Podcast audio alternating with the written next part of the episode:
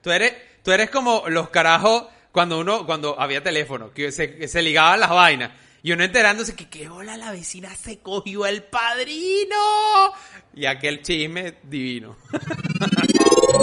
Pobre loco. Si lo tuyo es contenido brillante, educativo y trascendental, Nunca desperdicies una serpiente. Recordaré a esa señora. esto no es para ti.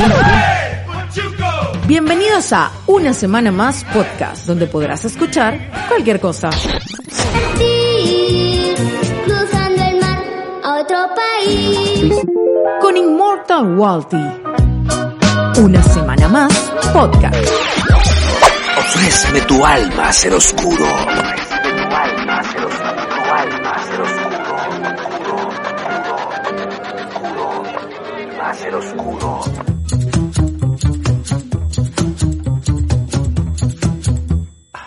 Bienvenidos a Bienvenidos.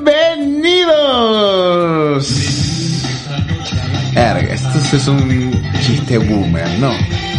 Bienvenidos a un nuevo episodio de Una Semana Más Podcast. Mi nombre es Inmortal Walty. Me pueden conseguir en todas las redes sociales como arroba Inmortal Walty. Recuerden suscribirse aquí en Spotify, en Evox, Apple Podcast, Google Podcast. Estamos también en Deezer y en el canal de YouTube de Inmortal Walty. También pueden conseguir el audio porque esto es un podcast clásico old school de puro audio.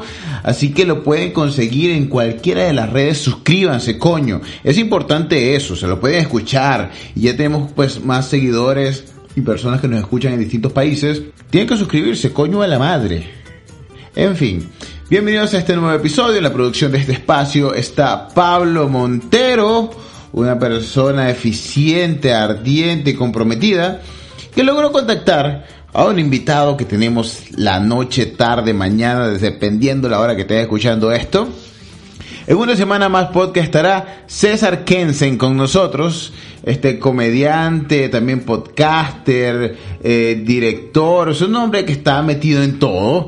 eh, y bueno, tendremos hoy un tema que es sobre la inmigración, sobre la emigración, sobre el proceso migratorio, la migración como tal, para entender cuál es la diferencia de todo esto, y qué rayos somos nosotros los que estamos, pues, en otro país que no es nuestro país de origen, ¿no? Y cómo se sienten algunas personas, no solo venezolanos, sino mexicanos, colombianos, incluso en otras partes del mundo, pues eh, los principales eh, emigrantes pues son eh, pueden ser africanos o pueden ser gitanos, eso es relativo, dependiendo de la zona geográfica va a variar mucho eso, pero en este caso nos basamos más como en historias latinoamericanas y también hablamos sobre el documental de Caminantes, un trabajo que hizo el comediante José Rafael Guzmán, en el cual César Kensen estuvo en el proceso de edición y conoció bien a fondo el proceso de la creación de este documental que bueno, que comenzó en YouTube y terminó en casi nada. Hablamos de todo eso, desvariamos, nos fuimos al infierno, volvimos, pero la pasamos bomba nuclear, nos reímos como nunca. Muy divertido el programa del día de hoy, entonces sin más preámbulos, muchachos, niñitos y niñitas, todos los presentes, espíritus chocarreros y demás, peguen la oreja a la corneta, a la bocina, a los audífonos y disfruten este raro programa del día de hoy en una semana más podcast. ¿Aló? Pizza de pepperoni con mucho queso, por favor. Disculpe, señorita. Esto es una lavandería. Ah, bueno. ¿Me puedes quitar la mancha de pepperoni de una camisa? Una Semana Más Podcast. Un mal viaje a un universo del que no podrás salir.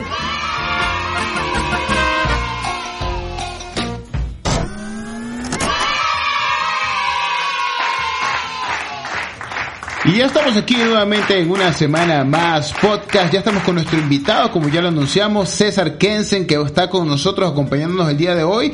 Breve descripción, como para que lo visualicen. es director, cineasta, comediante sensual. Eso de comediante sensual me encanta porque es como reírte, pero quedarte así con la risa pegada, mirándolo a los ojos, como tratando de hacer ese choque de miradas eróticos. Me gusta eso. También es podcaster. César tiene eh, su podcast personal, que es con el que drena sus pensamientos más oscuros, que se llama Relájala. Y bueno, y hace poco tiene un proyectico que se llama No es lo que parece, junto a René Velasco, con un ex Alcerín. Qué envidia tengo yo de que tenga un proyecto con un ex Alcerín y yo tengo un proyecto en el cual tengo a Pablo que se parece al, al cantante del Chuntaro del Gran Silencio. Qué desgracia, marica. ¿Ah? No.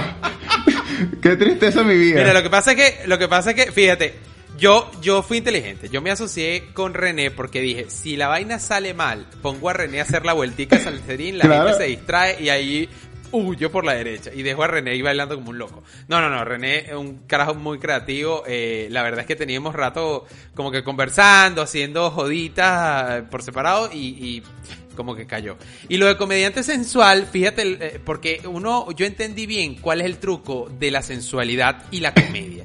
Y es que si tú haces reír mucho una jeva, a un culito, una, a una mujer, se ríen tanto que pasan dos cosas. Primero achinan mucho los ojos y no se dan cuenta de cómo eres. Entonces como no te ven bien, creen que eres burde bueno, eres muy bonito. Y después como tienen rato riéndose, la sangre deja de ir al cerebro, se marean y ahí es cuando las puedes llevar para otro lado que bueno, vete, vamos a bailar. Y entonces en ese mareo, ojos achinaditos, ¡clan! Listo, listo. Y Oye, listo. buen truco, César. Me gusta. ¿Eh? Me gusta. Buena técnica. Voy a empezar a usarla. Está buena. Hermano, todo sea, todo sea por la reproducción. A mí también me gustó, pero me gusta más la burrundanga. Todavía me quedo con la burrundanga. César, esa es buena. Esa es buena. No, vale, ¿qué es? Esa- esa- y la, la Jovembina. Esa la pone como una potra. Lo que pasa Ah. es que la burundanga, la burundanga, en la burundanga en un juicio te pueden joder, mira, aquí está el video de cómo le pone el papel, pero en- con los chistes que, mira, en este momento preciso se rió y ahí es donde se la raspó, no sabe, ¿ves? Ahí no no sabe, entonces, más Yo lo he puesto todo al merengue, al merengue hip hop y a mi meneo de cadera. Yo lo he puesto todo a eso. un, un buen Sandy Papo y ahí no hay quien se resista.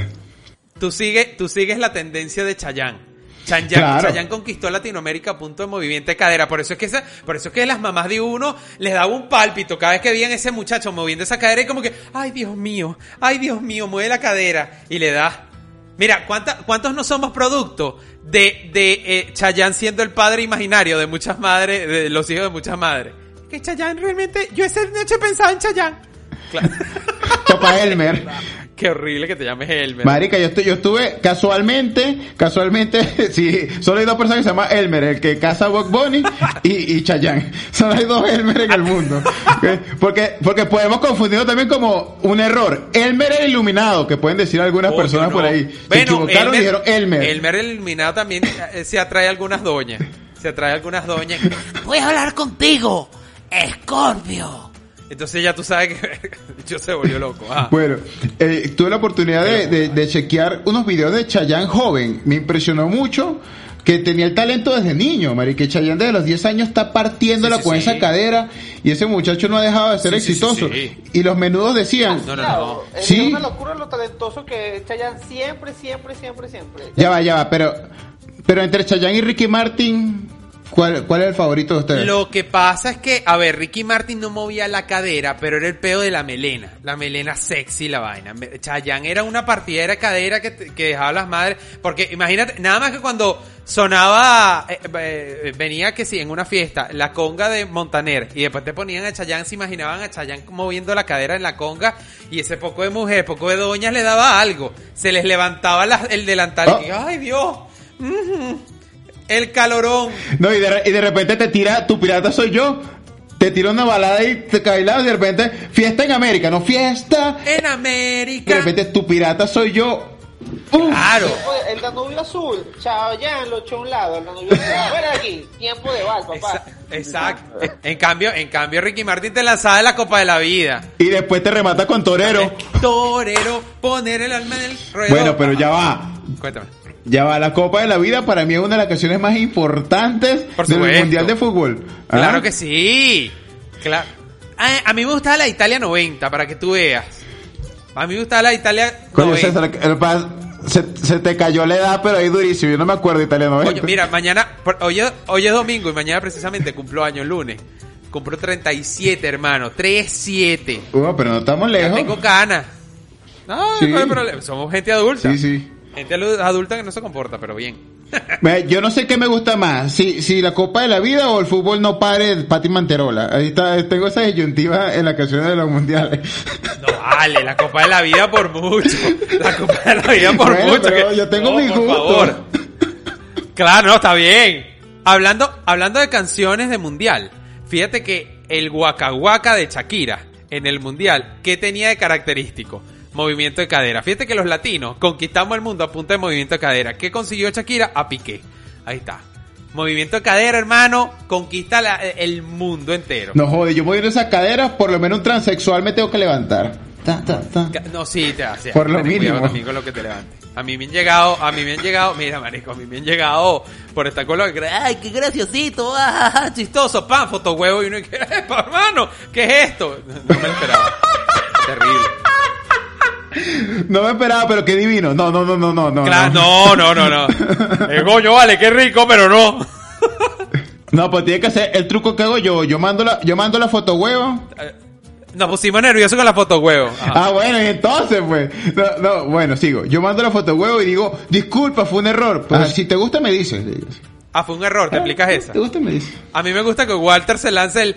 Ups, se me cayeron los pantalones y te lancé esta foto huevo con el bicho parado. Marico, eso no pasa de accidente.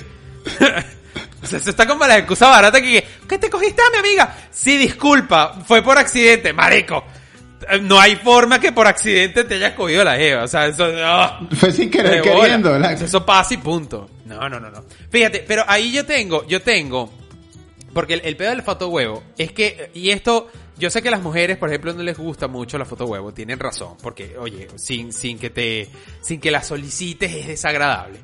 Pero también tienen que valorar el esfuerzo que requiere una foto huevo.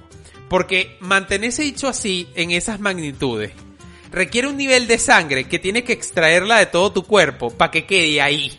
Entonces, uno no a la primera, uno no es fotógrafo profesional, entonces lanzas la primera y ese bicho no queda bien puesto, ¿me entiendes? Llega que, ay coño, muy a la izquierda, muy a la derecha, entonces buscas como que la parte fotogénica de tu huevo, y entonces cuando estás en esa posición así como un Matrix, como que te estás volviendo como Neo, huevón, y que, y el bicho ya, ya tienes 15 minutos con toda la sangre en, la, en, la- en el huevo, ya te mareas, marica, o sea, por favor, estamos a punto de morirnos claro. de una embolia, por favor valora y dime gracias por el esfuerzo. No gracias, pero gracias por el esfuerzo. O sea, por lo menos dame una puntuación. Porque es una rechera, weón, que, que tú eh, a punto de morir, weón. Y no lo No. valoran. Entonces, coño, es chimbo. Además que las mujeres, vamos a estar claro que la, la mujer, las mujeres tienen opciones. Fototetica, fotoculita, foto... ¿Qué coño te voy a mandar, marica? Yo, una foto axila. Que mira, mira, mírame el codo, plan. Sí, sí, sí. Uno solo cuenta con el huevo, es verdad. una foto, una foto puro bola. No, te manda foto. Coño, qué buena la foto puro bola. Es genial. Me encanta el foto Es puro bola. genial. Foto puro bola. Aquí comienza la Sí, aventura. mira cómo cuelga a la derecha. Mira, aquí comienza la aventura del dragón. Aquí está el par de pokebolas. aquí están las bolas del dragón. Ven para que veas. Llama a Shenlong. Tú ves, tú ves que, tú ves qué camino quieres agarrar. Si sigues para arriba, te vas para atrás. Es válido Pero también puede ser una, o sea, pues ahí te tienes que jalar las patas para atrás y mandas la bola ya.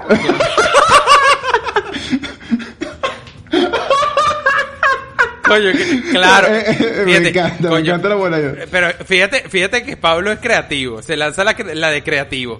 Que bueno, le voy a lanzar por este lado. Entonces, eh, Pablo se lanza que, que si la foto huevo de cabeza. Y la caraja queda confundida. La caraja queda fu- confundida. Entonces no le rechaza la foto huevo, sino que dice, ¿para qué carajo estás de cabeza? Tú mira. Tú cállate, mira. Observa. Ya, ya caíste, ya caíste en mi trampa. claro, la Hay que tener mucho cuidado que, que en esa foto huevo no se ve el aro de luz, porque se da cuenta que eres un sádico. Una vez se ve el reflejo del aro de luz, se cagó. Verga, ya eso es otro nivel. Cuando ya tú compras un aro de luz para sacarte foto huevo, hermano, de verdad, ya es un de profesional. ¿Tú sabes qué, qué es lo peor? Que llevamos ya qué 10 terrible. minutos hablando y no hemos caído en el tema del programa. Eso, es- eso- Como Gilberto, que- sensacional, viste, que Nada- mezclaba el tema de la canción con Claro, la... la- las elásticas, las elásticas tipo Ronaldinho. que se lanzaban unas y que verga, no lo vi venir por ese lado. Uno, uno no tiene esa habilidad, uno lanza vainas como que, que sí, bueno, la foto huevo. Mira, hablando de foto huevo, ¿sabes qué? Uno cuando viaja en el mundo, ¿qué qué? Hablando de millas, hablando de mi huevo y hablando de millas, cuando uno viaja de Venezuela para otros lados.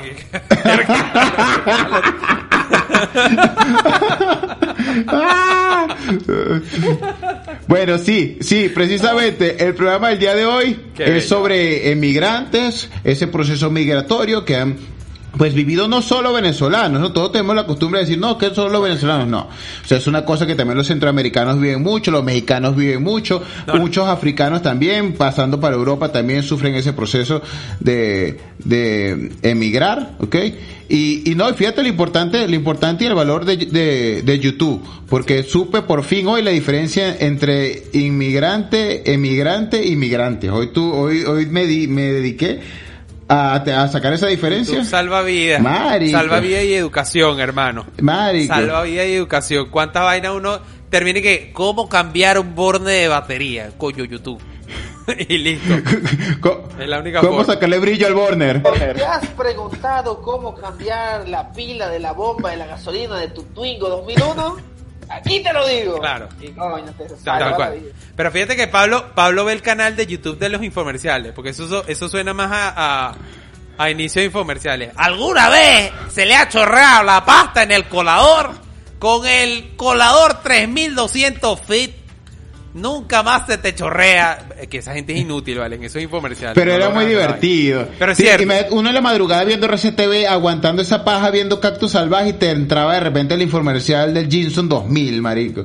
Y uno con ese huevito no joda aguantado. el Jinsu 2000, el Jinsu 2000 llegó al, o sea, logró algo que ningún otro producto en la vida había logrado jamás y es cuestionarse un momento en donde uno dice, coño, es verdad, yo nunca he tenido que cortar un zapato y después un tomate, pero el día que yo lo tenga que hacer, no tengo un cuchillo que haga la vaina, necesito un cuchillo que pueda cortar un zapato y después un tomate. Es genial. Y después cortando un zapato como un huevón. Ca- capaz de eso depende tu vida. Pero sí, la en migración- algún momento. Te cortó un zapato y después un tomate. La vida Claro. es la vida da muchas vueltas. ¿sí? Claro, marico, que tengas que salvar un italiano con un zapato atorado.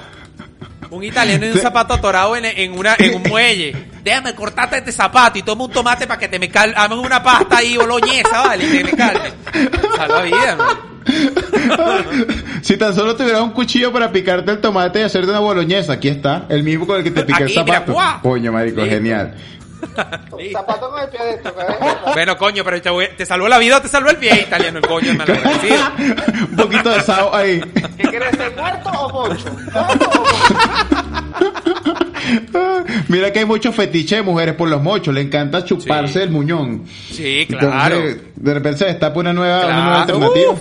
Claro que La sí. mamá de, pu- de Muñón. ¿Tú has visto? tú- eh, y, y- y se comentarán entre ellas. ¿Le viste el muñón? ¿Y cómo Uf, lo lo tiene abajo? No importa. Lo que reemplaza, reemplaza el muñón. Yo, bueno, está bien. Oye, ¿en qué momento caímos, en, en- en qué momento caímos en, en la mamada de Muñón, marico? No sé, marico, disculpen, disculpen. so- estoy mal portado hoy. No disculpen, podemos me he portado mal hoy, disculpen.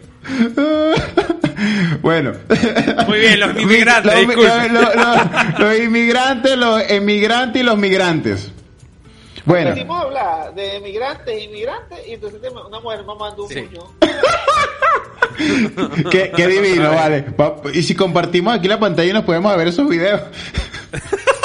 y olvidamos el podcast. Viendo videos de Jinsu 2000 y mujeres mamando muñón. Sí, llevamos toda la mierda, claro. Claro, claro. Eh, Y nos tomamos una foto web y nos las enviamos. Habría que esperar porque ser Bruno, Bruno, que ya va, ya va, déjame ponerme en cabeza. Y uno que coño, vale, que ladilla, Bruno, vas a Y seguir. yo con el aro de luz aquí de frente. La foto, la foto. pues. Países distintos. ¿Sabes qué? Si yo llego a ver por ahí una foto volada, no voy a saber que es tuya, ¿viste? Claro, eh, eh, ya tiene tu firma, ya tiene tu firma. Bueno, entrando en el tema nuevamente, por Ahora vez sí, número sí. 10, lo intentamos.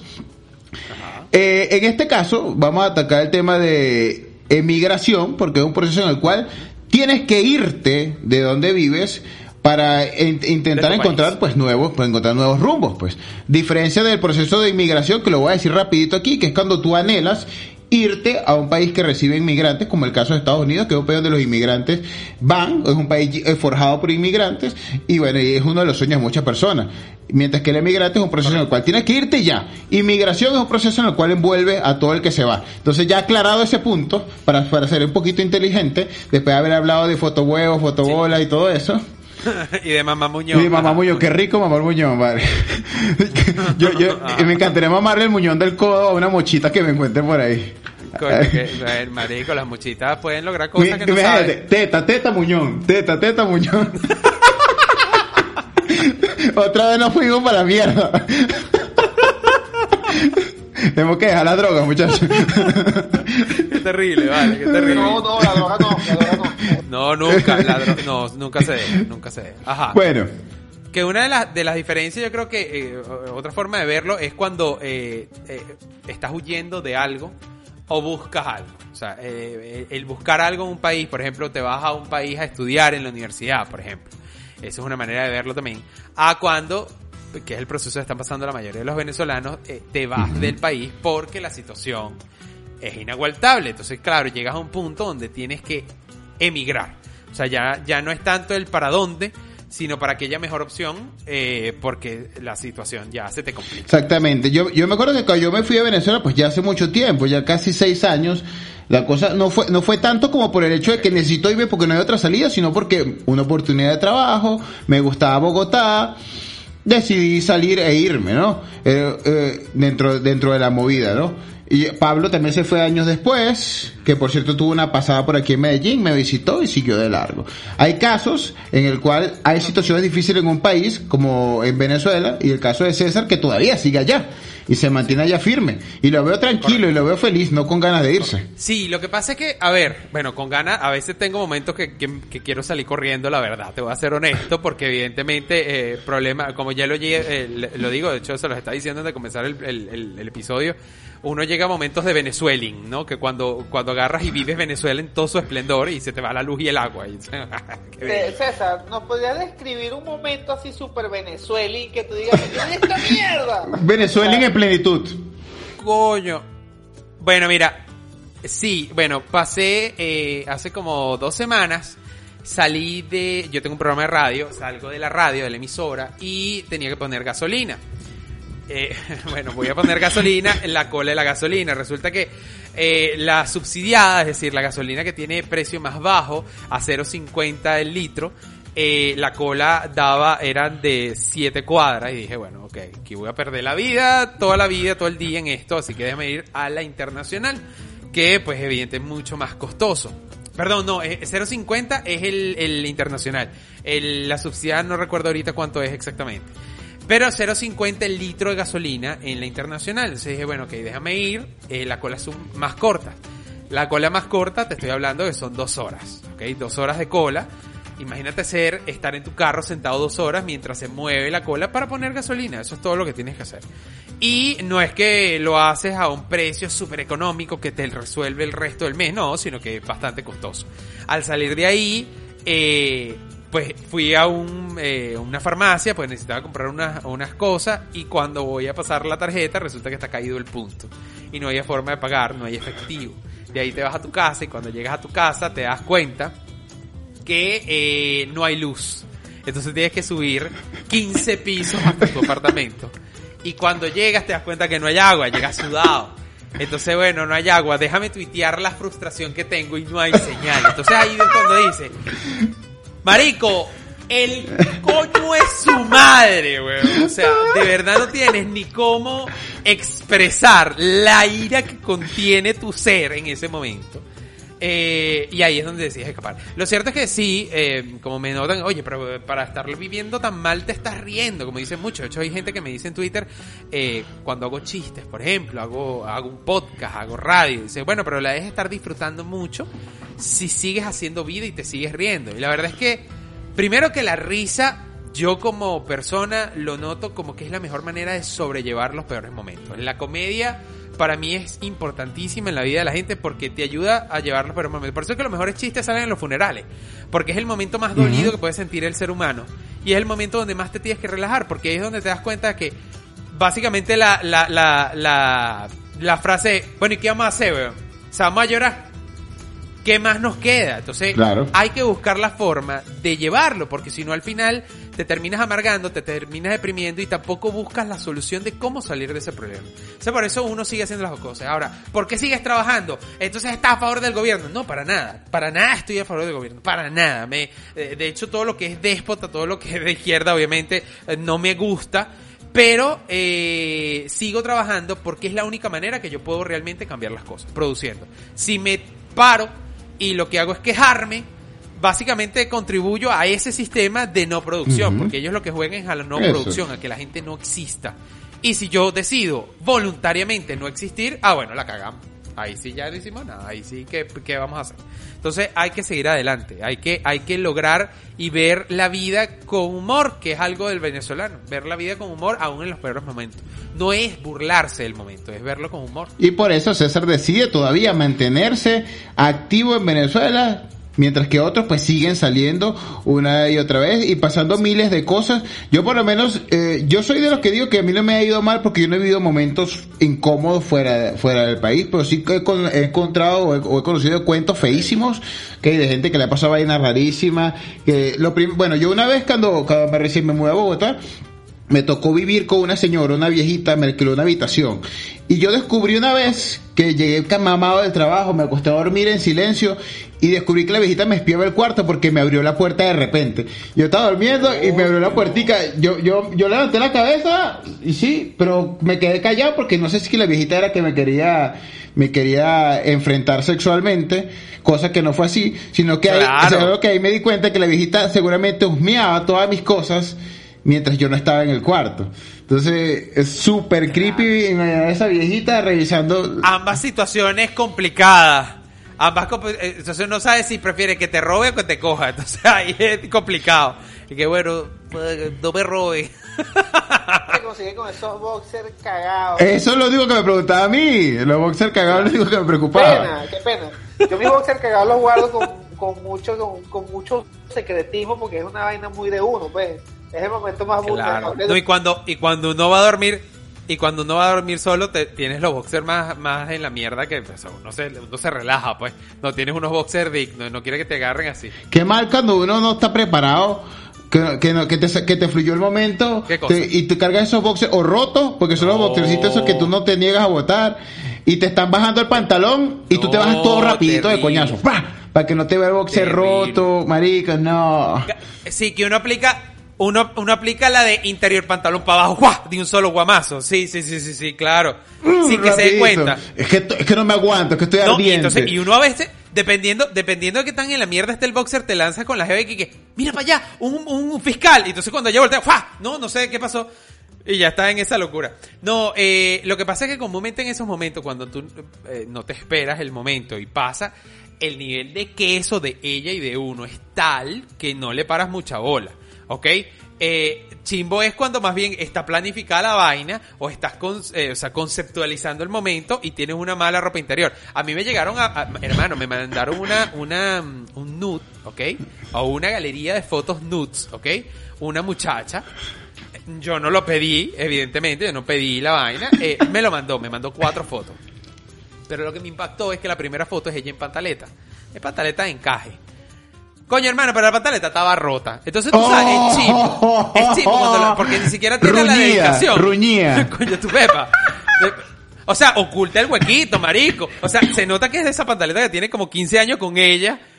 O sea, de verdad, oculta el hueco, la, o sea, marica, tengo un poco de, de decencia, de- no me lances así. Entonces, mucha, yo le comentaba esta vaina, no le mostré, yo no muestro nudes, no, me gusta a los amigos, porque por más que uno no solicite, coño, es muy chimbo, eh, está boleteando a la gente así. No, un caballero, un caballero. Claro. Caballero no tiene memoria, diría Chayanne. Exacto, exacto, exacto. Entonces, eh, pero sí le llegué a comentar esto, como les estoy comentando a ustedes, a, a- a mis amigos, y me decían, bueno, a lo mejor te están sugi- sugiriendo que, que, que le compre, que le, que le ayudes y le compres eh, ropa interior. Y yo, bueno, pero ¿qué coño soy yo? El palacio del Bloomer, para que me esté mandando esa vaina. O sea, fundación, cómprame una pantaleta. O sea, marica, ¿qué es esto? O sea, por favor, ten un poco Qué de grave, decencia. qué grave eso. Claro, entonces coño, hay que tener un poco de, de, de- de equilibrio en la vaina. Ahora, situaciones chimba, te voy a ser honesto, tengo panas, muchos panas que han salido del país. eh, y muchas familias que han salido del país. Y sí se han encontrado situaciones muy chimbas, pero yo creo que es, es, como, es como en todos los países, es como en todas las situaciones. Todas las eh, emigraciones y las inmigraciones, ¿no? Yo creo que es difícil, porque hay muchas personas, por ejemplo, ha pasado mucho el tema de la xenofobia con los venezolanos eh, en muchos países. Porque, no, que los venezolanos vienen a robar. No es mentira que hay venezolanos que han salido a hacer daño, ¿ok? Porque, bueno, porque son así, eran así en Venezuela, porque la situación los llevó en ese país a, llevar, a, a llegar a ese punto. Pero no es la mayoría, ¿ok? Y ahí es uno de los puntos que siempre discuto con la gente. Hay que tener cuidado en la generalización. Porque creer que todos los venezolanos son malos, porque tres o cuatro son malos, es desleal con los venezolanos que le echan bola honestamente. Lamentablemente los malos hacen más ruido que los buenos. Entonces, Claro. eh, eh, eh, cuando hablan de Venezuela lo que piensan es en el gobierno, en el chavismo, en el... Pero eh, también en el venezolano es, es Edgar Ramírez, por ejemplo, es un carajo que le ha echado un gran Qué camino de bello, qué bello Edgar Hay- Ramírez. hay, hay, eh, eh, a algunos les gusta o no, pero George Harris logró grandes cosas en Miami. Alrededor del mundo hay venezolanos que le están partiendo, que están haciendo cosas increíbles. Y no solo a nivel de entretenimiento, hay médicos que lo han logrado. Hasta hace poco un muchacho logró una beca en la NASA, huevón. O sea, lograr una, una beca en la NASA, un venezolano es digno de admiración, pero más importante, hacer ruido. Pero el problema es que el humano, por morboso, nos gusta el amarillismo. Entonces es más divertido leer la veneca que se robó siete maridos en Perú que leer el carajito que, bueno, un carajito que a punta de física llegó a la NASA. Vaina no nos interesa. No nos interesa. Yo creo que Ajá. les interrumpo, pero eso pasó, Walter. Ant- a- el departamento de Antioquia, ¿dónde queda allá en Colombia? Es allá en Medell- eh, involucra Medellín y otra y otras como zonas cercanas a Medellín. No, Yo yo lo vi una vez, no sé si es fake o no, pero bueno, se- suena muy real. Atraparon a cuatro venezolanos, perdón, César, que está hablando de en la NASA y a interrumpirte con esta vaina, No, pero, pero es que es así, es, es parte de la historia, la idiosincrasia venezolana. Ajá. Ah, cuatro venezolanos, tres de Barinas y uno de. Tenían un prostíbulo de Sofía.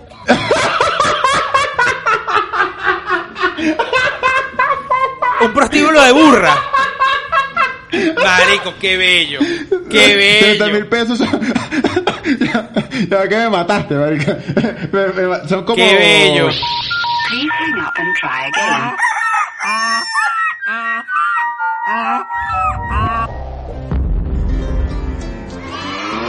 Buenas, buenas. mm. Hoy nos hemos reunido para este emprendimiento mm, en tierras antioqueñas. Ustedes saben cómo es esto. Ustedes tres tienen experiencia, ya que son de Barinas. Mm. Ustedes son grandes amantes de los animales, las féminas peludas de cuatro patas, del amor sincero, sin ataduras, cámaras, el amor humano burra, humano yegua, humano gallina, humano armadillo. Caracha Negro, nosotros somos hermanos, somos tres. Desde pequeños compartimos el mismo amor, la misma yegua, la misma burra. Somos las personas Carachita. Pues, listo, listo, cámara. Mañana abrimos. El nombre del prostíbulo será La Gota de Leche en Cuatro Patitas. Suena animalista y amigable. Con la mejor actitud, el mejor servicio a los clientes, cámara. Siempre le vamos a cepillar a las niñas. Le vamos a ofrecer su botellita de Coca-Cola, un butaquito, la cuerda de amarre para amarrar las paticas si es necesario. ujú. Algo que acotar, camarita. Eh, carachita, eh, en los ratos libres, si no hay cliente, Caracha, podemos... eh, O sea, ¿será que podemos usar las coquetas, Caracha, para nuestro placer personal? Ja, pues, es que un pelo de burra jala más que un mecate.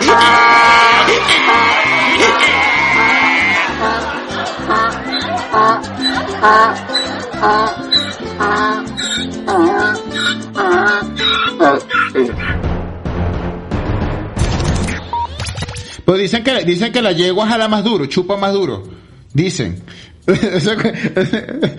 Marico, ¿cómo es que, cómo es que decía la, cómo es que dice la canción? Llevo tu luz y tu, tu aroma en mi piel. Pero sí, pero eso lo dice la ley hoy y atraparon a los cuatro y la declaración era del veterinario que se va a hacer cargo de los animales, en este caso prostituidos. Ey, ya que, ya que, ya que hablan de la burra, eh, es muy loco ese cuento de que, que la burra tiene un romance, o sea, se toma en serio el romance que tiene con, con su amante y cada lo ve, busca de una vez el sitio donde la monta y todo eso. O sea, ya no hay que hacerle todo el proceso de amarrarla y pasarle la botellita, sino si ya es recurrente, la burra se acomoda y mueve la colita. Es como un romance, es un romance. Ella está como enamorada de ti, te Claro. ve, se va de una vez como meneando el, el rabito, se para y le empieza a mover. Ya ella sabe. Marico, ese... Verga, me preocupan dos vainas. Porque, número uno, que bolas que la, la, la burra ya sabe. Ya sabe que le da fuete. Y, y, Ya, y va, pues, de una, antes que empecemos con este peo más, dale. Y dos, me preocupa lo, lo conocedor que eres, Walter, de todo este tema. Yout- YouTube. O sea, ya va, YouTube. marico. En YouTube encuentras esa vaina, marico. sí, está bien, está bien. En la sección cógete una burra. Oye, ¿qué va? Mira, ya va. Pero es que hay que considerar que yo estoy seguro, y esto, esto, esto son, huevona, disculpen lo que voy a decir, pero eh, la primera vez que un hombre, el hombre, el, el, el cavernícola, montó un caballo, ¿cómo coño tú llegas a la conclusión? Yo quiero transportarme en un caballo. Eso es paja. Eso es que se trata- tra- estaba tratando de coger el caballo.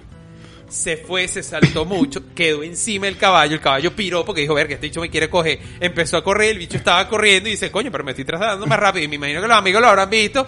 El aire coño, vale, qué buen vehículo acaba de inventar. Sí, sí, claro que sí, coño, está bien. Mire, y ese huevo parado no es el fuerte, para que camine cualquier cosa se quede parado.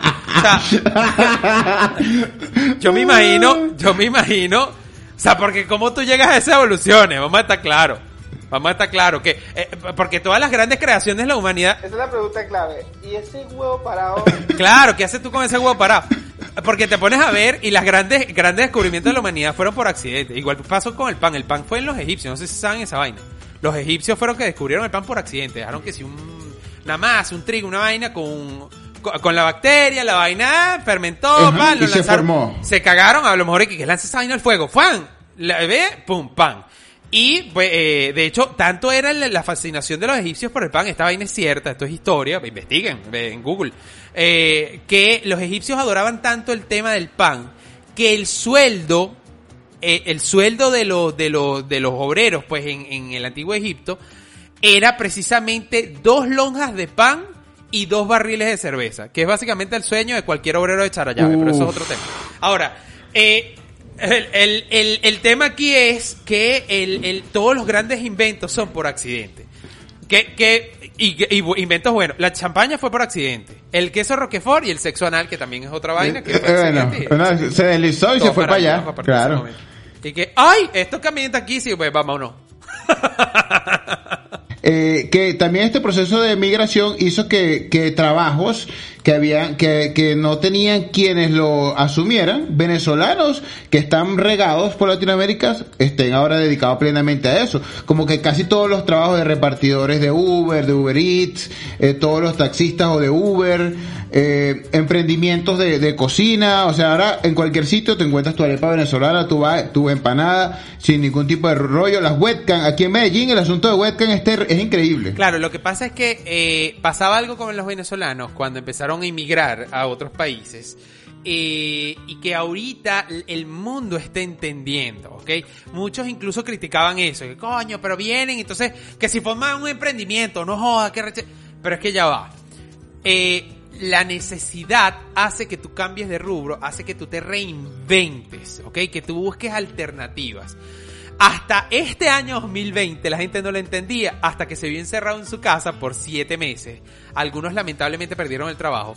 Y ahí es donde tuviste que decir, ajá, ¿qué coño hago ahora con mi vida? Y empezaron a reinventarse. La cantidad de emprendimientos, y no hablo solo de venezolanos ahora, del mundo entero, la cantidad de emprendimientos que existe es abrumador. Y es precisamente por eso, porque la necesidad te hace así como emigrar te hace reinventarte, te hace buscar la alternativa más loable, evidentemente, más, más eh, según la ley, eh, que puedas para ganar dinero. Claro, algunos de nuevo siempre se van a ir por las ramas, se van a ir por el lado malo de la ley, saltándose la ley, robando y todo lo demás, pero no es la mayoría. Entonces, eh, de ahí es mi, mi, mi, siempre mi mensaje a todos los inmigrantes, todos los emigrantes, todos los países del mundo. Eh, Venezuela fue por muchos años eh, eh, receptora de, de inmigrantes. ¿Y por qué? No es que eso nos hace superiores, que bueno es el venezolano, no, sino porque por algún momento hay crisis en un país y por un momento hay otro. Lo estamos viendo en Estados Unidos. Hasta hace eh, dos meses el tema del COVID era una locura. Ahorita es las elecciones. En cuestión de un mes, este año ha sido así, en cuestión de un mes te puede cambiar la realidad de un país. Entonces, tienes que entender un poquito, ponerte en los zapatos del otro para entender, y esto no solo para los que reciben a los inmigrantes, también los que emigran. Ok, hay gente, por ejemplo, que, que esa es la, la contraparte y mi crítica, por ejemplo, a los venezolanos, que llegan a un país y, bueno, se tienen que adaptar a como somos nosotros. No, no, no, ya va. No pierdas tu identidad porque tú eres venezolano, pero tienes que entender que tú estás entrando a casa ajena. Ok, tú debes respetar sus normas. Si ellos se quitan los zapatos en la casa, te- tú te quitas los zapatos y puedes hacer tus chistes, pero sin violar algunas leyes o algunas normas de esa casa. porque Tal no cual, tal cual. Por, por cierto, ya, ya, ya que, que nombré lo de las webcam, y esto lo he dicho en otros capítulos, pero César quería compartirlo contigo. Aquí en Medellín existe la Universidad Juan Bustos. La Universidad Juan Bustos es la universidad de las webcam. ¿Ok? Entonces, a mí siempre me gusta destacar esto porque es muy raro, es la única universidad en el mundo donde preparan a la webcam para su trabajo, para su emprendimiento. Para la primera promoción trajeron a Nacho Vidal.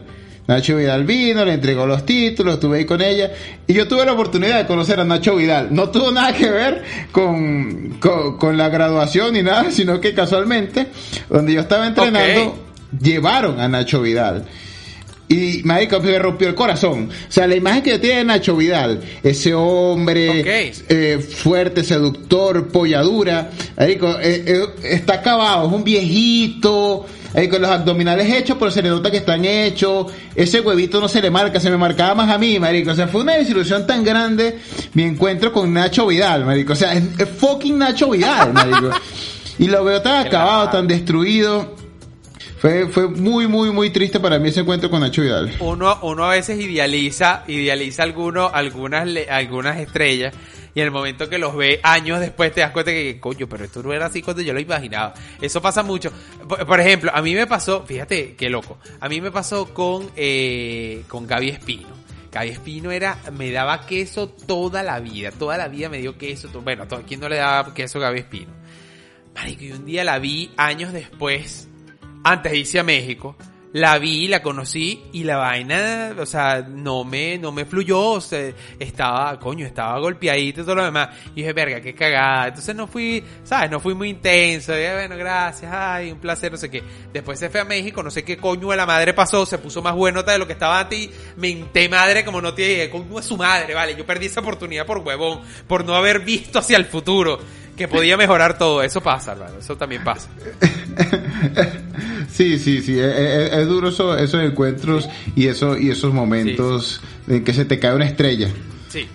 De, de, de esos trabajos también raros que ocurren, eh, Pablo casualmente, y voy a poner las notas de voz luego o, que le han enviado, él tiene un amigo que vive en Argentina y, y el, el man decidió cambiar su vida, tiene, una, tiene un trabajo, pero él, él, eso no es su trabajo principal. Él dice que lo que hace es reventar orto de los argentinos. Él se dedica exclusivamente a, a- a hacerle el amor, eh, porque él dice que es un negro caldanudo y allá no se ve eso. Y, y allá le pagan y él, él mantiene su trabajo como un parapeto porque la novia no diga nada y el man se dedica a hacerle el amor a, a argentinos pues y, y, me, y me parece interesante que el venezolano haya llegado al punto de, de satisfacer la necesidad Claro. Sí, eso rime. y es algo real tenemos, tenemos los audios tenemos los audios ¿Qué es lo que? Hablen cloro, ¿cómo está la vaina? Cuerda de mamabicho. Bueno, hoy es sábado aquí en la República Luis Celeste. Hoy lo que toca es ganarse 300 verdes explotando un horto. Cambio y fuera. Claro que sí, causa, pero por eso tú preguntas primero, cuando tú ofreces tu servicio, tú le dices, mira, yo solamente exploto horto, nada de vuelta y vuelta. y tienes que decirle la tarifa, tienes que decirle el rapidito, el express y el bueno, el tres platos, el servicio completo, que es toda una noche. Ahí lo tienes que bañar, lo tienes que besar, lo tienes que acariciar como si tú estuvieras con una jiba, marico, igualito, hacerle posiciones, pollo asado, pajearlo, todo. Pero allá tú, bueno, no sé qué servicio podrás prestar tú aquí, de repente tú también das la cola, porque tú eres de marico.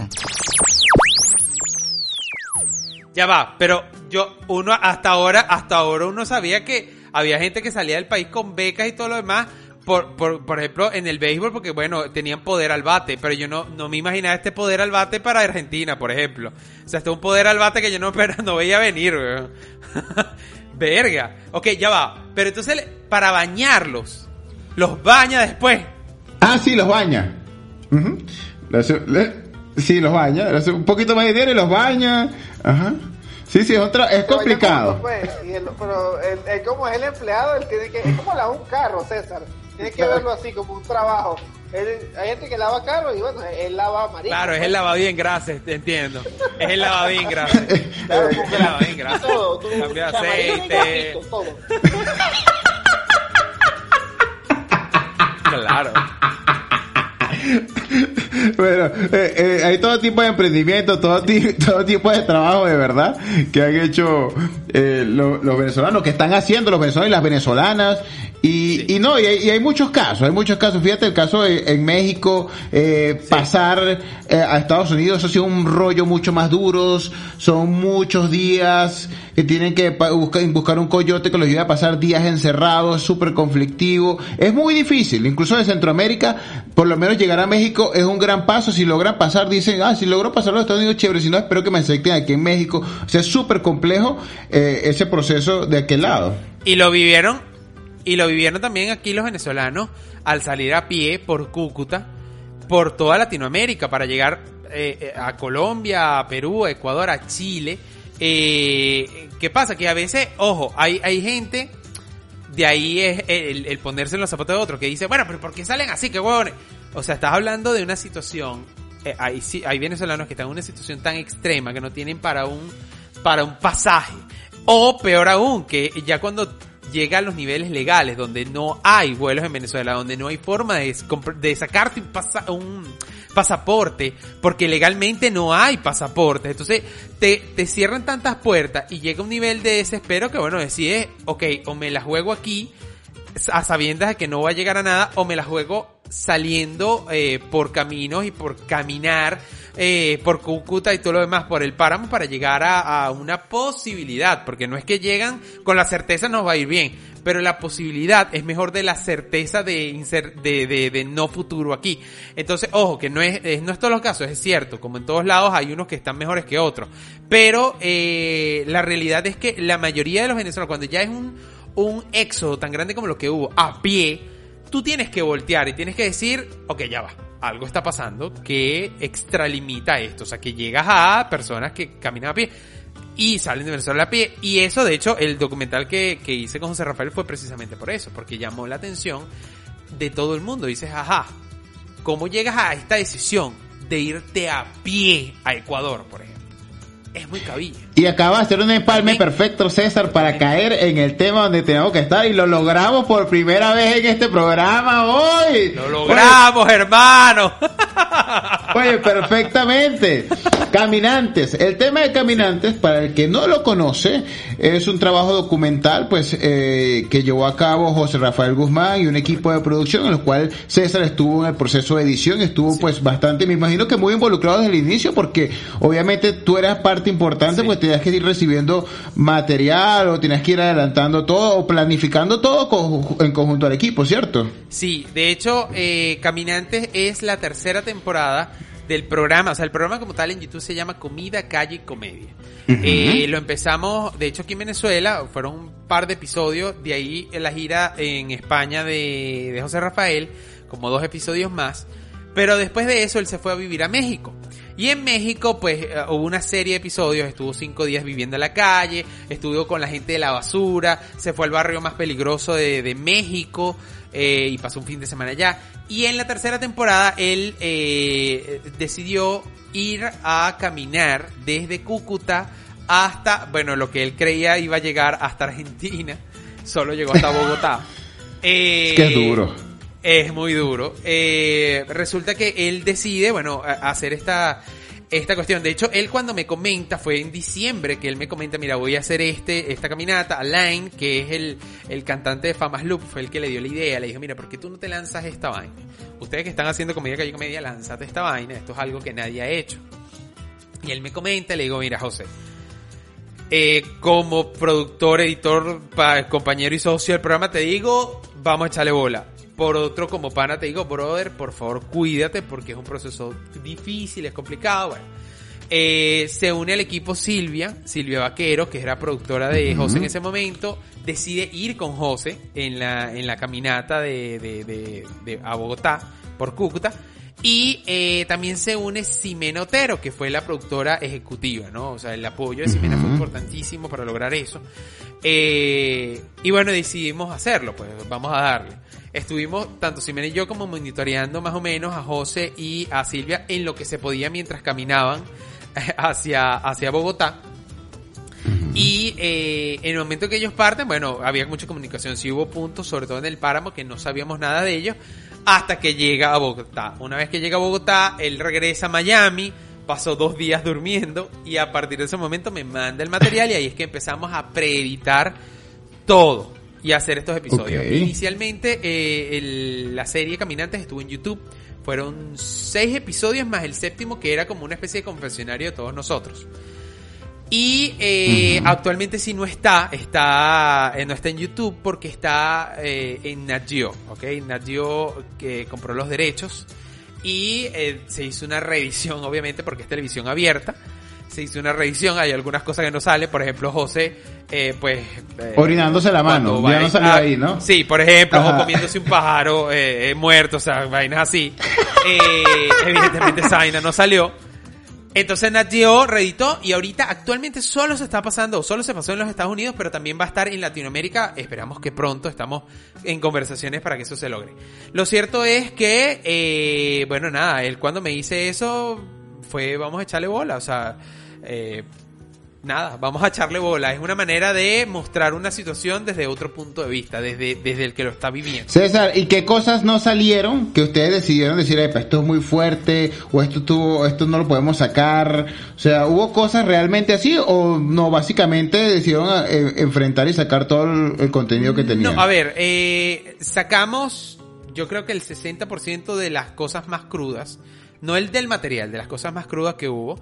Eh, hubo algunas situaciones que si bien eh, por un lado no, no contribuían a la historia, ¿en qué sentido? En que era, aunque suene feo, pero eran historias repetitivas. O sea, ya estábamos contando la historia, por ejemplo, de lo que era eh, Igor, la Virgencita, Geraldine y, y Papelón, que estaban con ellos, caminando hacia Bogotá, y como que ya era redundante. Y otras que la verdad eh, eran muy fuertes, ¿ok? Eh, una de las historias que, que nos pegó horrible fue de un muchacho, un niño, el cual estaba caminando, un niño, te estoy hablando de 12 años, que estaba caminando a Bogotá porque lo estaba esperando, su hermano de 18 años, que se habían ido el hermano solo eh, a pie hasta Bogotá para lograr hacer una vida. Ya tenía una habitación y lo podía esperar y él se fue caminando ya mientras que los padres estaban en Venezuela porque son viejos, no pueden caminar. O sea, son situaciones muy rudas, eh, que es lo que yo expongo. O sea, la verdad es que no es, la historia no es bonita. O sea, el que tú tomes esa decisión no es por nada bonito, es complicado. Son situaciones que del origen es complicado. Claro, en el proceso tú tratas como hacía Papelón de tener optimismo, de reírte, porque si no, ni siquiera lo intentas, te echas a morir y ya. Eh, pero sí salió eh, buena parte del material. Eh, hay momentos que, claro, en el, en el mundo de la edición, yo me encargué en la edición de diluir un poco algunos momentos. Tienes momentos donde te das cuenta que Papelón, por ejemplo, caminó antes de ir de Cúcuta a Bogotá, él caminó desde Valencia hasta Cúcuta. Estamos hablando de cinco días de caminata. Y todo eso lo hizo y hasta eh, una, la primera parada eh, eh, de, después de Cúcuta, hasta el primer eh, asilo, lo hizo sin medias, con zapatos sin medias, mocasines sin medias.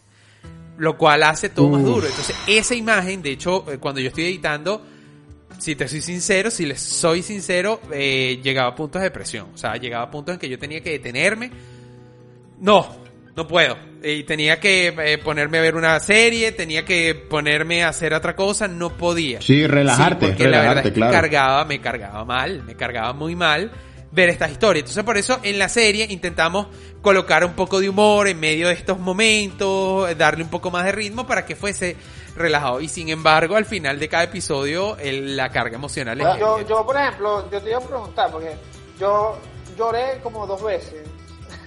El final es súper emotivo, así como que lloré. ah. Sí. Igual yo soy muy fanático de, de, de- de la serie, del programa como tal, de todo, de, de y comida, y ajá, comida, calle, comedia.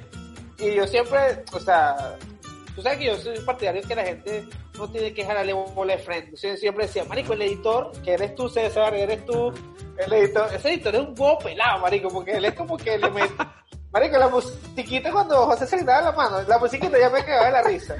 Y me da rechera, me da rechera que no te den audio la parte que José se le da la mano y le da la mano al colector. Esa parte es épica, marico. Me da rechera que la gente se pierda esa vaina. Que claro, esa es la magia, sí, esa es la magia. Bueno, lo que pasa Pero, es que... o sea, a Sí, lo que, iba, lo que pasa lloraste, es que- llora- lloraste, Sí, claro. lloraste. Claro, mientras editaba, dices tú. Heavy, sí. Sí, sí, sí, lloré. Eh, Te estoy diciendo, caí en depresión, o sea, de verdad lloraba, me pegaba, porque yo decía, claro, aquí es lo arrecho que eh, hay momentos en que editaba llorando, pero porque yo sabía que era motivo y la música utilizaba sé que estaba doliendo, pero porque tenía que llegar el mensaje. Sin embargo, sí, evidentemente me, me pegaba, me pegaba fuerte, porque al final son seres humanos, además de venezolanos, que sé la situación por carne propia que están viviendo, son seres humanos que están sufriendo vainas muy, muy, muy chimbas. Son, son cosas que ninguna persona debe sufrir. Y lo estás viendo eh, tan en crudo que, que, que te hace ruido. Ahora, buscar la música adecuada y todo lo demás, evidentemente ayuda tanto como la comedia, elegir cuál es la toma perfecta para que esto tenga sentido. Te das cuenta de que, coño, con la misma mano que se me le está dando la mano al colector. Eh, claro, es ritmo de comedia y es lo que ayuda a suavizar toda la vaina. Pero, pero la música es lo que relaja. Claro, te voy a ser sincero, en la parte que yo, eh, cuando yo tenía que, por ejemplo, poner música cuando José se orinaba la mano, sí buscaba aquella que diera un poquito más de diversión, porque es un momento que en crudo, sin sonido, es bastante desagradable. José me dándose la mano, coño. Eh, y tratas de poner música para que tenga sentido, para que, para que dé chiste. Lo único que sí yo pensaba en ese momento era, coño, yo no estudié para esta vaina, weón. Yo no estudié mis años de edición para tener que ponerle música a un carajo que se orina la mano, coño. Que se orina la mano. O sea, mi papá ve esta vaina y me va a decir, huevón, yo, yo te ayudé para que estudiaras, ¿para qué? Y dije, bueno, pero, pero el resultado, por suerte, sí tuvo. No, no, sí fue, fue un gran trabajo y, y con el apoyo y, y ya, y ya con el Gracias. respaldo de Nat Geo, o sea, o sea, más que ratificado el éxito, ya en YouTube tiene un éxito bastante grande y ahora pues, de verdad, eh, nosotros estamos muy eh, contentos de tenerte hoy en, en el episodio, César, porque eh, queríamos hablar Gracias. sobre esto y de la migración y, y bueno, y que básicamente eh, todos los que hemos estado eh, de invitados en distintos capítulos de este podcast han sido pues que han tenido que emigrar y, y ahora pues están ya establecidos y están todo muy bien y, y de verdad es un proceso muy duro, todos hemos vivido etapas muy difíciles. Yo me acuerdo una etapa eh, en la cual decidí emprender un negocio absurdamente recién llegando a Medellín y me fue tan mal que yo le decía a una amiga que vivía conmigo, vamos a comer comida de Dotraki, ¿cómo es eso? Compramos corazón, hígado, riñones, yo nunca había preparado eso en mi vida, pero lo preparé porque no había plata para nada, marico, o sea, comida de Dotraki, eso es lo que Claro, comíamos, o sea, hubo un momento duro. Tal cual. Como con los años ya tú vives bien, claro. ya tu apartamento estás tranquilo, pero es un proceso, es un proceso. Es un proceso y es altos y bajos y así como uno y a unos les va bien, otros mal y en algún momento te va mal, te va a ir bien y eso es parte del proceso. Lo importante es, eh, así como la música, yo, fíjate que a nivel de edición, la forma en que yo edité Caminante y como edito todos los, programas que yo hago, eh, y con la música, para mí la música es muy importante porque la música, así como la comedia, te ayuda a superar y a llevar los momentos. El momento más crudo con una música adecuada te hace llevarlo mejor. Eso es como cuando estás muy arrecho y te pones a escuchar música y te calma, o cuando estás muy triste. Y, y a veces la gente que, no voy a escuchar canciones triste- tristes para no ponerme más triste. No, no, no. A veces tienes que escucharlas para que botes todo eso y puedas pasar la página y seguir. Y la comedia te sirve también para lo mismo, para, para reírte de la tragedia y entender que, bueno, coño madre que cagada, pero vamos a seguir, no te eches a morir y sigamos, hay que seguir. De hecho, la frase eh, de José en todo el proceso es hasta que sea asombroso. Y yo le estuve agregando toda la vida, de hecho es mi lema para todo, es seguimos. El seguimos eh, viene de una lección que me daba mi papá, que él me decía, no te preocupes, ocúpate. Nunca te vas a derrotar, total. nunca vas a fracasar si no dejas de levantarte. Por eso viene el seguimos. Seguimos hasta que sea asombroso. Sigue hasta que lo logres. Te vas a rendir, si te rindes, ahí pierdes. ¿No quieres perder? Sigue. Y ese es, digamos, el mensaje que queríamos también dar con lo de caminantes. Por eso lo de los caminantes. Sigue caminando hasta que llegues a donde tienes que llegar. Eso es todo. No, y, y, si- y si bien es cierto, no sabemos si algún día los que nos fuimos volveremos Claro. o dentro de 20 años nos lleven Claro en que un sí. programa de televisión y nos pongan la canción de José Luis Perales por amor y nos reencuentren con nuestra familia. No sabemos si eso vaya a pasar. Pero el hecho es que esto pues, nos va a hacer obviamente mucho más fuerte, vamos a tener una experiencia de vida mucho mejor, ya superamos muchas cosas, estamos muy bien y si no lo, tal vez si no lo era de esa manera, no emprendíamos y tenemos la vida Totalmente. que, que ya, ya empezamos a forjar. Totalmente. O sea, de hecho, gracias a que que Caminantes, así. yo redescubrí, eh, a mí me gusta el cine, yo estudié cine y todo lo demás, pero había dejado, me dediqué a la comedia, programas de comedia, web show y todo lo demás, y redescubrí mi pasión por los documentales, por ejemplo. Y gracias a eso, ahorita estoy haciendo documentales, de hecho estoy, eh, actualmente estoy grabando un documental personal, eh, sobre eh, pues con mi abuela por ejemplo el Alzheimer. Va a ser una voy a hacer documentales va a arrancar a partir de enero. Voy a publicar estos documentales en YouTube. Eh, va a estar la historia de mi abuela por ejemplo que tiene Alzheimer eh, inmigrante en tu país precisamente hablando de inmigrantes que es las personas que se van y vuelven y es otro país distinto al que alguna vez estuvieron. Duro, durísimo. Durísimo. Y bueno, todas estas historias, al final, como tú dices, eh, todos estos procesos difíciles te llevan a reencontrarte con cosas. Y yo me reencontré con la música que adoro y con los documentales. Y esto me está ayudando Ujú. a... a- a- no el amor mío de mis documentales es porque cuentas historias. Me gusta contar historias. Y eso es lo que pretendo hacer. Y así como yo quiero que lo usen aquellos que nos escuchan como ejemplo por ustedes también, todo lo que estés pasando, así sea muy, muy, muy, muy chimbo, muy feo, úsalo porque puede ser lo que te lleve a lo que realmente va a ser tu futuro, tu, tu proyección y, y lo que va a permitir que logres lo que quieres lograr. Eso es verdad. Y total, y también eh, es muy importante, por lo menos en mi caso, yo al momento de irme, yo tuve un apoyo de un amigo que me dio a- asilo en su casa. Y quiero aprovechar públicamente de contar una historia que he guardado por mucho tiempo. Cuando recién me mudaba a su casa, el segundo día, él me dijo, busca qué hacer, eh, entretente mientras te sale lo del trabajo. Cuando eso todavía había Cadivi, no me habían soltado lo- los dólares porque hubo un problema, solo cargaba 100 dólares, no había que hacer, bajé Tinder. Bajé Tinder, mis primeras hazañas de Tinder en Bogotá. Ya había probado la comida de Bogotá, ya había probado los bares de Bogotá, había ido a conciertos en Bogotá, conocí lo básico. Solo me faltaba conocer algo. Las mujeres de Bogotá, las rolas. Las mujeres de Bogotá. Obviamente, hace años yo había ido a unas vacaciones con unos amigos y fue mi primera visita a un prostíbulo en mi vida. Pero eso ya queda para un podcast de fiestas locas. En este caso necesitaba Claro. por la conquista. Bajé el Tinder, conocí a una artista plástica, una chica que le gustaba, de esas que le gusta pintar con la menstruación, de esas que son súper abstractas en su arte. Dios, ok, ajá. Me invitó a, a un barcito cerca de la zona donde vivía. Mi amigo me dijo, ve, diviértete, pásala bien, esto va a pasar y vamos a seguir adelante. Yo voy al bar, sin, con los, de los 100 dólares me quedan como, no sé, 15 dólares, en los cuales yo estaba conversando con ella. Ella me invitó a las cervezas, empezamos a beber, a escuchar una banda de cover. Y hablando de agrupaciones de Colombia, yo de Venezuela le hablé de Dermistatú. Dermistatú me llevó a un encanto y un frenesí en los cuales ella cayó cautiva y me dijo, me gustaría escucharla. Yo le dije, si vamos a tu casa, yo nos podemos escuchar un ratico de Dermistatú. Y ella me dijo, si quieres, vamos a la tuya. Y yo, no, yo me estoy quedando de un amigo. Bueno, yo te acompaño hasta allá. Íbamos caminando y cuando llegamos a la portería, ella me dijo, vamos para escuchar la banda. Y yo, ya yo entendí el código en ese momento. Yo dije, bueno, este es el momento de la verdad. Porque yo me estoy quedando en la casa de mi amigo en el cuarto de su hijo menor, durmiendo en el, en el, en la camita pequeña de carro de Rayo McQueen. Yo dije, ¿lo hago o no lo hago? ¿Y qué decidí yo? Hacerlo. Pasé por la vigilancia, abrí la puerta de la casa, pasé como hacia la habitación, no había nadie. Le dije a ella, pasa derecho a la habitación. Pasó derecho, ya después que estaba esto, tranqué todo, pasó lo que tenía que pasar, le hice morder al Rayo McQueen, volví a abrir la puerta, dejé que pasara, yo dije, si el vigilante me echa paz en la mañana, lo perdí todo. Y no, no pasó así. Eso pasó como eh, el día siguiente me dijo que tal te fue todo bien, todo chévere, la acompañé a su casa y todo pasó. Y él no se imagina que esa almohadita en la que después su hijo durmió noche tras noche, yo había puesto a esa mujer a morder a Rayo McQueen. Y no pasó Mira, nada. Y eso es esa historia fue- de inmigrante. Fíjate qué curioso. Esta es una de las mejores historias de Cars. Y curiosamente es Cars en 4. Está interesante. Está interesante. Nunca había pasado tanta, tanta velocidad y tanta carrera en- encima de McQueen. Nunca habías conocido un amor tan veloz, ¿verdad? No, no, no, no, no. eh, Pero qué espectáculo, ¿vale? Disney estaría orgulloso. No, lo que pasa Bueno, es que... que. no está orgulloso en este momento es mi amigo cuando No, sepa que que era con tu, tu pepa, vale. El ca- le- le- ese carajito, el carrito, vale.